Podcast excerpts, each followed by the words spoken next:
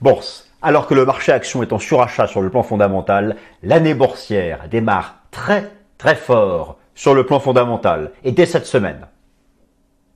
Alors chers amis, je suis ravi de vous retrouver, ravi, je vous souhaite une merveilleuse année 2024, une merveilleuse année bien sûr la santé, le bonheur et ici en ce qui nous concerne, de jolis gains sur les marchés financiers. Alors, on démarre directement par ça l'année boursière démarre archi fort sur le plan des fondamentaux. Alors, l'année 2023 est révolue, nous vous avons proposé un certain nombre de bilans, d'autres arrivent, mais vous avez retenu l'essentiel, une année qui était largement en mode risk on, avec certains indices boursiers occidentaux qui ont fait de nouveaux records historiques, d'autres qui ont rejoint leur record historique. Et si l'on prend le S&P 500, le contrat futur S&P 500, qui fait référence au sein de la finance occidentale, le marché avait rejoint son record historique, celui de début janvier 2022, l'a dépassé un petit peu et nous avions vu ensemble que c'était suracheté, qu'il y avait des divergences baissières, que la dub monnaie était en excès d'optimisme, que les traders particuliers américains avaient le réservoir des acheteurs complètement rempli. Bref, il y avait la place pour une, une consolidation. Elle a commencé. Très bien. Bon. Alors maintenant, la question, qui se pose est de savoir est-ce que cette consolidation du S&P 500, des principaux indices boursiers, euh, est-ce qu'il faut euh, en profiter justement pour chercher à se placer? Est-ce une opportunité? Eh bien, tout repose sur ce fameux cadre fondamental prospectif. C'est la clé. Rappelez-vous, chers amis, rappelez-vous, ce qui a porté la tendance haussière du marché action en 2023. Qu'est-ce que c'est? C'est ce scénario fondamental archi optimiste, en tout cas scénario prospectif très optimiste, qui voit quoi Pour résumer rapidement, mais on a traité le sujet un certain nombre de fois. Un pivot des banques centrales permis par une désinflation, une désinflation elle-même qui ne se construit pas sur un ralentissement économique trop fort. Certes, il y a ralentissement économique, l'Allemagne, elle, est en récession économique, mais pas l'économie des États-Unis, c'est celle que l'on regarde avant tout pour la tendance des indices en Occident, et donc c'est ce fameux scénario du soft landing. Une désinflation sans récession et un pivot agressif des banques centrales. Alors lorsque je dis que l'année boursière commence très très fort sur le plan fondamental, c'est tout simplement parce que cette semaine, vous avez la mise à jour des indices PMI de l'ISM aux États-Unis, dans le secteur manufacturier et dans le secteur des services. Je vous rappelle que l'indice, les indices PMI, pour Purchasing Manager Index, sont les indicateurs avancés macroéconomiques, forward-looking indicators, les plus respectés par la haute finance. Au-dessus de 50, c'est en expansion. Sous 50, c'est en contraction. Pour faire simple, il y a plein de sous-composantes. Bon, mais ça, on regarde ça en détail. Ils sont mis à jour cette semaine, mercredi et vendredi. Vous avez les minutes du FOMC ce mercredi, c'est-à-dire le rapport sur la dernière décision de politique monétaire de la Fed, qui avait vu la Fed confirmer qu'elle avait atteint son taux terminal. Et moi, je pense que ce rapport va probablement venir nuancer ce qui est archi agressif. Qu'est-ce qui est archi agressif C'est le consensus du marché. La haute finance, en termes de probabilité, s'attend à un pivot en mars. Ben voyons, en mars. À mon humble avis, cela n'interviendra pas. Cela interviendra par contre un peu plus tard dans l'année probablement au second trimestre. Bon, très bien. Mais nous verrons bien, parce que le marché s'étant emballé sur cette anticipation agressive, nous verrons bien ce que la Fed propose mercredi. Ce n'est pas une décision de politique monétaire, c'est un rapport détaillé sur la dernière décision qui, elle, avait été dévoilée en décembre. Et enfin, le, the big one, le, le chiffre majeur de la semaine, le rapport NFP aux États-Unis. Vous savez, le marché action, ça poussait en 2023. Et pour envisager, pour certains, qu'il aille plus haut en 2024, vous avez vu que un certain nombre de, banques, vous savez, on interroge chaque début d'année les banques sur leurs objectifs de cours, elles, ont toutes dit entre 4008 et 5000 points. Bon, très bien. Pour qu'elles aient raison, il faut cette désinflation sans récession. Le baromètre ultime de l'activité économique, c'est le marché du travail. Le marché du travail américain, il a certes ralenti, mais il reste résilient. Il continue de permettre d'avoir un taux de chômage bas. Il continue de créer des emplois. La croissance des salaires, elle, alors la croissance des salaires, c'est ce qui fait le lien entre inflation et marché du travail, continue de baisser. Et lorsqu'on regarde en détail où sont créés les emplois, on voit que c'est encore essentiellement, alors le secteur de la santé, le gouvernement, oui, et surtout les services dans le secteur privé. Tant que tout cela tient, le château de cartes, ou peut-être qu'il est euh, plus solide qu'un château de cartes, le château, en tout cas, aussi, tient le choc. Il ne tiendra pas le choc si ces baromètres de l'emploi devaient se dégrader. Et donc cette semaine, je vais vous expliquer exactement quoi suivre en détail. Parce que le, fameux rapport NFP, publié le premier vendredi de chaque mois, ce n'est pas seulement un taux de chômage et des créations d'emplois, c'est beaucoup de sous-statistiques, et il faut s'intéresser à ça en détail pour essayer de voir ce qui se profile. Imaginez que l'économie américaine crée beaucoup d'emplois, mais on réalise en regardant en détail le rapport que c'est 95% des emplois de fonctionnaires. Bon, c'est pas le cas, je vous rassure, mais voilà, comprenez. Donc on va regarder tout ça en détail, donc c'est parti, chers amis. On attaque le vif euh, du sujet, voilà. Donc l'année boursière commence très très fort sur le plan des fondamentaux. J'espère que vous appréciez mon nouveau setup. Je continue de faire comme je fais donc euh, régulièrement. Je vous propose des slides, des petites euh, bulles, voilà. Et ensuite on passe aussi sur les sur les graphiques. D'ailleurs, je vais commencer par la partie technique. Le plan s'affiche sous vos yeux. Le plan s'affiche sous vos yeux. Et donc c'est parti, première partie. Euh, S&P 500, surachat technique et divergence de court terme après une année 2023, Riscon. Alors là j'insiste, c'est quelque chose dont je vous ai beaucoup parlé tout au long du mois de décembre et, et ça se confirme puisque nous avions atteint les 4800 points qui étaient la cible théorique de la vague 5 sur le contrat futur S&P 500. Je vous avais montré que le réservoir des acheteurs était rempli. Je vous avais montré qu'il y avait une forte divergence sur la smart money et la dumb money et que cela appelait à des prises de profit et non pas à un emballement bullish en direction des 5000 points. C'est effectivement ce qui se met en place. Donc maintenant, on va regarder ça. Où, où est-ce qu'on en est sur le plan technique? Ensuite, je euh, vais revenir sur toute la partie fondamentale. Alors oui, effectivement, effectivement, voilà, qu'est-ce que je vous ai mis sous les yeux? On commence par la heatmap du S&P 500. Alors rassurez-vous, ce n'est pas la heatmap en temps réel. Euh, je suis donc sur TradingView. Vous pouvez choisir ici la temporalité. Donc j'ai mis sur un an. Donc euh, voilà, grosso modo, c'est ce qui s'est passé en 2023. Et oui, voilà, c'est simplement pour vous rappeler quand même ce qu'on a sous les pieds. Une année qui est largement bullish. Alors chaque, la taille de chaque quadrilatère représente le poids de l'action et des secteurs dans le calcul du S&P 500. Donc forcément, hein, toute la, tech, les stars de la tech, c'est plus d'un tiers du S&P 500, mais, mais pas que. Et voilà, on a bien compris, lorsque vous voyez les performances comme Microsoft, Google, Nvidia, Apple, on a bien compris Meta, où se sont faits, Netflix et compagnie, où se sont faits, sur quoi c'est forgé cette tendance haussière du S&P 500. Alors justement, voilà donc, pour moi, c'était mon scénario, en tout cas pour le court terme, encore une fois, avec un objectif technique qui était atteint, donc euh, qui correspond alors à la fois, on croise différentes approches. Ici, nous allons croiser le chartisme et l'approche fractale. L'approche fractale nous donnant une cible de VAC 5, alors j'utilise pour ça les extensions de Fibonacci. Et puis, euh, je, euh, je projette le bas de la 1 au top de la 3 au bas de la 4, et ce qui donnait la target, et qui a été fait quasiment au point près. Donc on retrace. On retrace, il n'y a pas de divergence hebdo, donc le scénario principal, c'est un, mouvement de retour ici avant de repartir à la hausse. Bon, voilà, ça c'est pour l'aspect euh, weekly. Maintenant, en journalier, effectivement, en journalier, il y avait donc, vous savez, tout commence et tout termine par une divergence. Bon, alors autant ici, le point bas de fin octobre a commencé par une divergence, et bien là, la prise de profit commence aussi par une belle petite divergence baissière. Et, c'était donc les, le, le rallye de Noël était en divergence baissière. Donc voilà, tranquillement, le marché va faire son mouvement de retour, sa petite pause latérale, au minimum ici. Alors après, est-ce qu'il ira rechercher jusque-là? Ça, ça va dépendre de la structure du marché, ça va dépendre si on casse des supports ou pas. Mais il y a de la place, en tout cas, pour faire une phase de transition latérale qui peut prendre soit la forme d'un flat, comme ça, soit quelque chose de, euh, de plus correctif et de revenir effectuer un pullback sur ce, euh, sur ce niveau. Dans tous les cas, il faut épurer la divergence et au moins que le RSI revienne à la neutralité.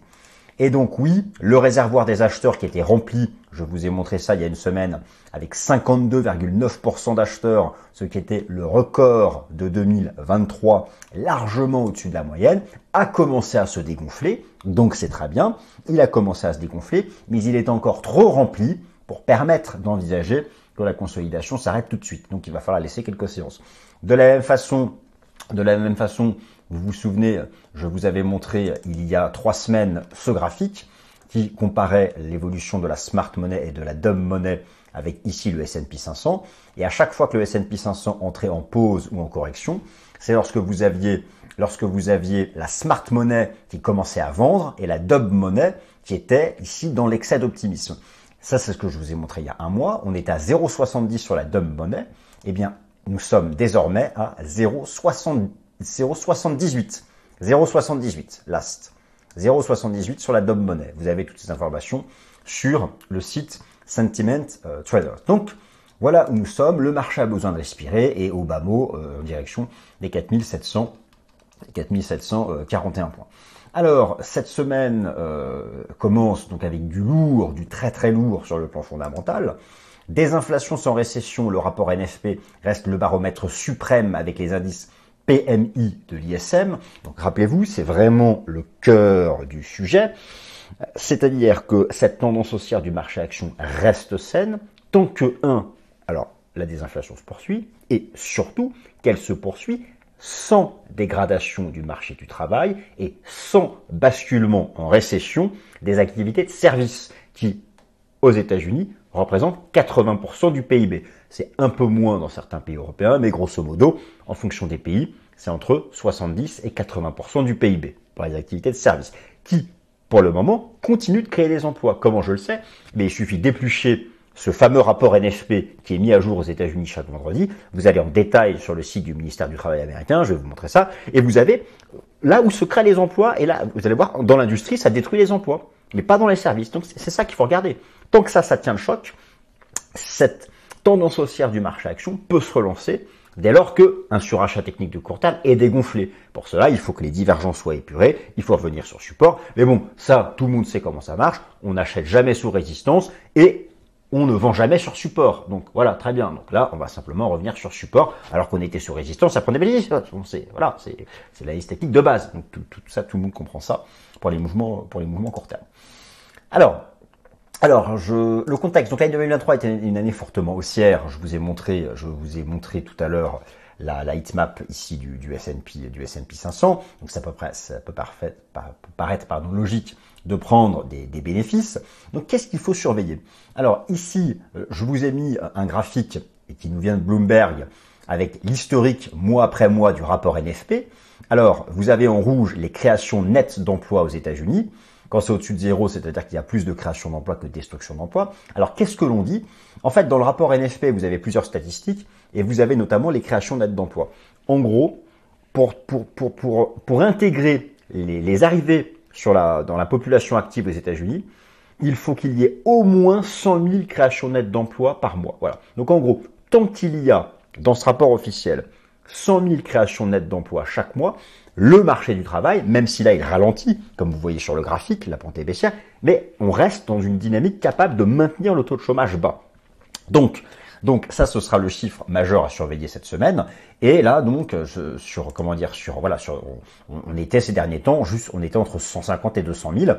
Bon, c'est ça, ça, fera partie des choses, euh, des, stats euh, à, à suivre vraiment ce vendredi. Donc, cette performance du marché action repose sur une base fondamentale prospective optimiste la poursuite de la désinflation permettant un pivot des banques centrales sans passer par la case récession économique, notamment pour l'économie des États-Unis.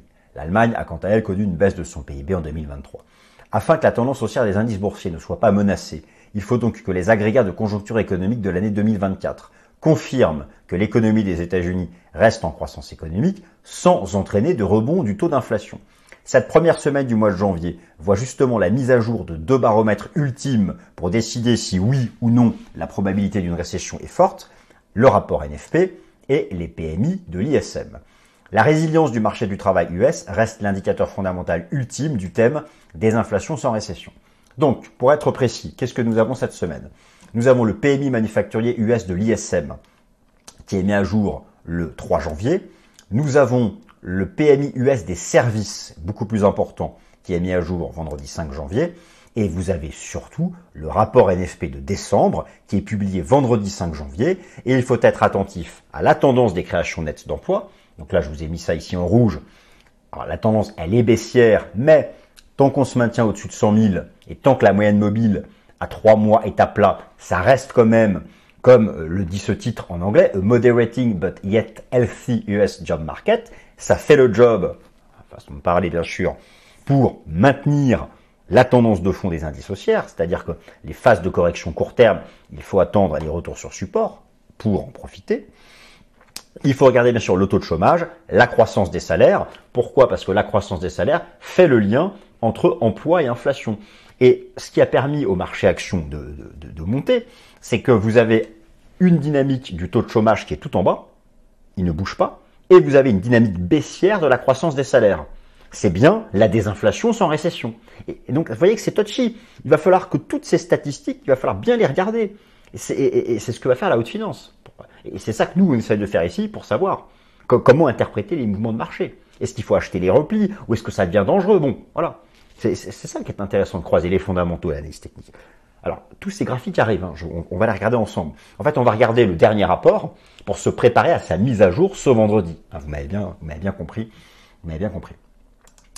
Donc, alors, euh, mais justement, alors, euh, première chose, donc, on regarde d'abord, alors, euh, bien sûr, ce qui, est, ce qui est, ce qui est d'abord à la base, à la base de, de, la base, c'est le euh, taux de chômage. Alors, bon, là, vous l'avez ici sous les yeux, le taux de chômage aux États-Unis. Voilà, donc il y a actuellement 6 291 000 chômeurs. Souhaitons-leur bien sûr de retrouver un job. Alors, il y avait eu un début d'inquiétude en fin d'année lorsque la pente commençait à être bullish. Finalement, c'est retombé en fin d'année. On est dans une zone basse. C'est-à-dire que, alors on n'est pas ici, ça c'est ce qui s'était passé au Covid, où on est passé de 5 millions de chômeurs à 20 millions, mais bon, c'était très particulier. Et on n'est pas dans une pente haussière comme on avait eu ici lors de la récession, de la crise financière de 2007-2008. C'est absolument ce scénario-là qu'il faut, euh, qu'il faut éviter. Bon, alors, euh, dans, ce qui sera mis à jour, vous avez donc les créations nettes d'emplois, le taux de chômage sera mis à jour, et vous aurez aussi ce graphique qui sera mis à jour, c'est-à-dire le taux de croissance annuel des salaires aux États-Unis. Alors, me direz-vous, la dynamique est baissière, mais justement, c'est une bonne chose. C'est une bonne chose. En fait, qu'est-ce qui est bon? Ce qui est bon, c'est que, ce qui est bon, c'est d'avoir ça, une dynamique baissière du taux de chômage, avec un taux de chômage qui reste faible c'est l'illustration de la désinflation ici par le recul de la croissance des salaires, l'inflation salariale.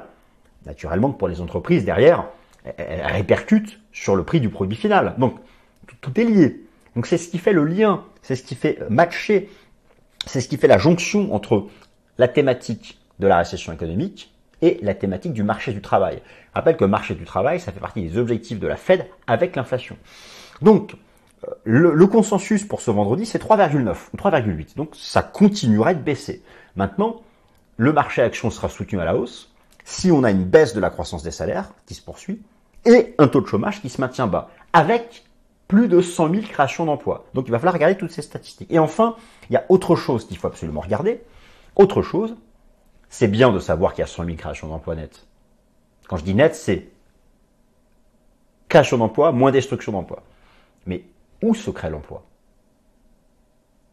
On va regarder les données du dernier rapport NFP, celui du mois de novembre qui a été publié en décembre, sachant que ce vendredi 5, c'est celui du mois de décembre qui va être publié. Eh bien, regardez. Donc, vous aviez eu, nous avions eu un total, nous avions eu 199 000 créations nettes d'emplois, et là, vous avez donc le détail par secteur. Alors, regardez où se sont créés les emplois, le gouvernement, le secteur de la santé, et le secteur des services. Mais regardez, toute l'industrie, l'essentiel des activités de l'industrie perdent. Il y a davantage de destruction d'emplois que de création d'emplois. Mais ça, c'est pas une surprise parce que nous savons les taux d'intérêt, les taux d'intérêt ont mis l'activité industrielle américaine en récession. Mais me direz-vous alors pourquoi l'industrie américaine est en récession? Pourquoi est-ce que le marché action monte? Parce que ça fait longtemps que l'industrie ne représente plus l'essentiel du PIB des pays occidentaux. C'est moins de 19% du PIB américain. Mais effectivement, lorsque vous regardez le PMI manufacturier des États-Unis, qui est d'ailleurs mis à jour ce mercredi, il est sous 50. Il est sous 50, mais on n'est pas non plus comme ici euh, la, récession économique de la bulle Internet, la récession de la crise financière ou celle du Covid. Mais il est sous 50. Mais en fait, le marché ne regarde qu'une chose. Ça, service providing tant que les services continue de créer des emplois. Et regardez, c'est le poste numéro un de création d'emplois. Eh bien, c'est le scénario du soft landing qui est joué. Tant que, au sein des créations nettes d'emplois, c'est dans les services que ça crée des jobs, puisque c'est là où se trouve l'essentiel des, entreprises américaines, le marché joue le soft landing. C'est-à-dire, alors on n'est pas sur les mêmes taux de croissance économique que 2021, ça ralentit, mais ça reste suffisamment élevé pour permettre la croissance des bénéfices, mais pas suffisamment fort pour permettre à l'inflation de continuer de baisser. C'est ce fameux combo parfait qui a permis au marché de monter en 2023. Voilà, donc c'est pour ça que je dis que la, semaine commence par du lourd, puisque les PMI et le rapport NFP sont mis à jour là d'entrée de jeu, première semaine, alors que tout le monde est encore euh, euh, sous les effets de, sa soirée probablement trop arrosée du, du 31. Bon, donc voilà, c'est et c'est ça vraiment que moi je vais regarder croissance des salaires, euh, l'emploi dans, les services, et, donc toutes ces petites sous-statistiques qui vont permettre d'en savoir plus. Tout est publié vendredi, je vous fais un débriefing lundi, lundi prochain. Ok, alors donc euh, ça c'est bien. donc ce sont les, temps forts de la semaine. Alors deuxième temps fort de la semaine, très important, les minutes de la Fed. Alors pourquoi c'est pourquoi c'est important? Les anticipations fondamentales de la haute finance, le fameux consensus des analystes et des économistes, est souvent dans l'erreur, voire complètement faux. Hein. Ça, on a tous compris. Ainsi, rappelez-vous, début 2023, le marché anticipait une baisse des actions sur fond de remontée des taux des banques centrales. Finalement, les indices boursiers ont tous terminé dans le vert, sauf les bourses chinoises. Je vous renvoie à mon Top Gun la semaine dernière où je vous ai proposé un bilan graphique, malgré la campagne de resserrement monétaire de la Fed et de la BCE. Pour cette année 2024, le consensus, je vous parle là du consensus des économistes et des, analystes, est au contraire haussier sur l'ensemble des indices boursiers, pas haussier de manière incroyable, mais grosso modo, la moyenne des banques vise autour des 5000 points sur le S&P 500. Pourquoi? Parce que ce consensus anticipe un pivot précoce et agressif des banques centrales. Je vous ai remis ici à date les anticipations du marché c'est basé sur le prix des contrats futurs négociés à la bourse de Chicago sur le taux d'intérêt des Fed Funds. Et regardez, à plus de 70%, le marché pense que la Fed va pivoter le 20 mars. Moi, je dis, be careful. Attention. Mercredi, les minutes de la Fed sont publiées. Je ne serais pas étonné de voir la Fed venir, non pas doucher les ardeurs, c'est peut-être trop fort, mais apporter de la nuance apporter de la nuance. Pour que la Fed pivote comme ça de manière aussi agressive en mars, il faudrait soit que l'inflation se mette à, chuter à 2% d'un coup, d'un coup euh, d'ici mars, on verra bien les prochains chiffres d'inflation, ou qu'il y ait anguille sous roche. C'est-à-dire qu'elle sait, dans ses indicateurs avancés, que le secteur des services va décrocher comme le secteur manufacturier. Et donc elle se dépêche de baisser les taux pour rapporter de la vigueur à l'économie. Mais ça, bon, ou, ou sinon, le consensus s'est encore planté, comme il se plante tout le temps. Moi, ça, j'en ai fait une capture d'écran chaque semaine depuis un an. Ils sont toujours plantés, toujours. Donc, vous voyez, tout le monde se plante, de toute façon. Enfin, tout le monde, c'est pas vrai. Donc, alors, pour, cette année, euh, pour cette année 2024, euh, le consensus euh, est, donc agressivement. Alors, ce consensus sera-t-il, comme souvent dans le passé, pris à revers? Les minutes de la Fed, ce mercredi 3 janvier, vont permettre d'en savoir davantage il est probable que la Fed cherche à, apporter un peu de nuance à ce consensus monétaire très agressif. Elle devrait rappeler que le niveau actuel de l'inflation sous-jacente n'autorise pas encore une succession de baisses de taux des Fed Funds. Ainsi, le marché action pourrait continuer de subir des prises de profit, comme là c'est le cas, mais pour des considérations d'analyse technique, et les taux d'intérêt du marché rebondir. Je vous rappelle que c'est le taux d'intérêt obligataire américain à deux ans qui anticipe le mieux le taux d'intérêt de la Fed. Alors justement, c'est ce qu'on va regarder ensemble. Vous savez, regardez ça. Le taux de la Fed, c'est 5,50, d'accord? Le rendement obligataire américain à deux ans, on peut en faire l'analyse technique. Jamais le, taux obligataire à deux ans dépasse le taux anticipé comme étant le taux terminal de la Fed. Le taux de la Fed est à 5,50. Le marché pense que c'est le taux terminal. On est monté à combien? 5,27 on s'approchera jamais à plus de 20-30 points de base. De la même façon, là, le taux à deux ans a commencé à chuter avant même que la Fed ne commence ses baisses de taux. On va pas non plus trop s'éloigner parce que si la Fed pivote en mars, elle va passer simplement de 5,50 à 5,25. Donc, en gros, quelle est la résistance à ne pas redépasser pour continuer de valider ce scénario d'un pivot de la Fed en pratiquant l'analyse technique sur le rendement américain à deux ans? Eh bien, en gros, il ne faut pas repasser au-dessus des 4,90. On va prendre un peu de hauteur. Là, pour le coup, il n'est même pas nécessaire de faire des fondamentaux. Il suffisait, mais ça on l'a fait ensemble toute l'année dernière, de faire l'analyse technique sur le rendement obligataire américain à deux ans pour, pour savoir que le taux terminal était atteint, sans même suivre les fondamentaux. Bon, moi je fais de l'analyse technique, vous avez compris, mais je fais aussi de l'analyse fondamentale. Je connais des personnes qui me disent, tu as tort, reste dans tes graphiques, tu vas, euh, tu vas avoir des biais. Non, non, moi je suis pas d'accord avec ça. Pour moi, il faut combiner les deux. Et ça, c'est un autre débat dont on pourra reparler si ça vous intéresse. Donc, l'analyse technique, on fait à peu près le même schéma que le renversement baissier de 2007-2006. Alors, la, vraie confirmation Nishimoku, c'est lorsqu'on passera sous le nuage. Là, on, a atteint la partie basse, il y avait ces divergences et tout. Alors, pourquoi moi je considère qu'il ne faut pas repasser en fait au-dessus des 4,90 Parce que c'était ce plus haut ici avant le choc de la crise bancaire.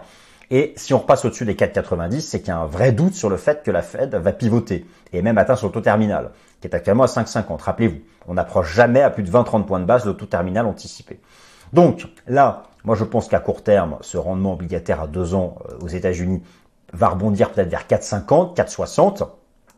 Et si les fondamentaux continuent d'argumenter en faveur d'une désinflation sans récession, eh bien petit à petit, le taux après avoir rebondi vers 4,60, 4,70, il faut surtout pas dépasser 4,88, retombera ensuite en direction de ces 3,75, ces 3,75 plus tard euh, dans, le premier trimestre, et, euh, euh, il s'agit en fait de cette grosse zone support, ici sur le plan technique en journalier, c'était le choc bancaire. D'accord Donc, quelque chose comme ça, et ensuite, petit à petit, glisser jusque-là, toujours une fois encore, si les fondamentaux observés depuis ces dernières semaines se confirment.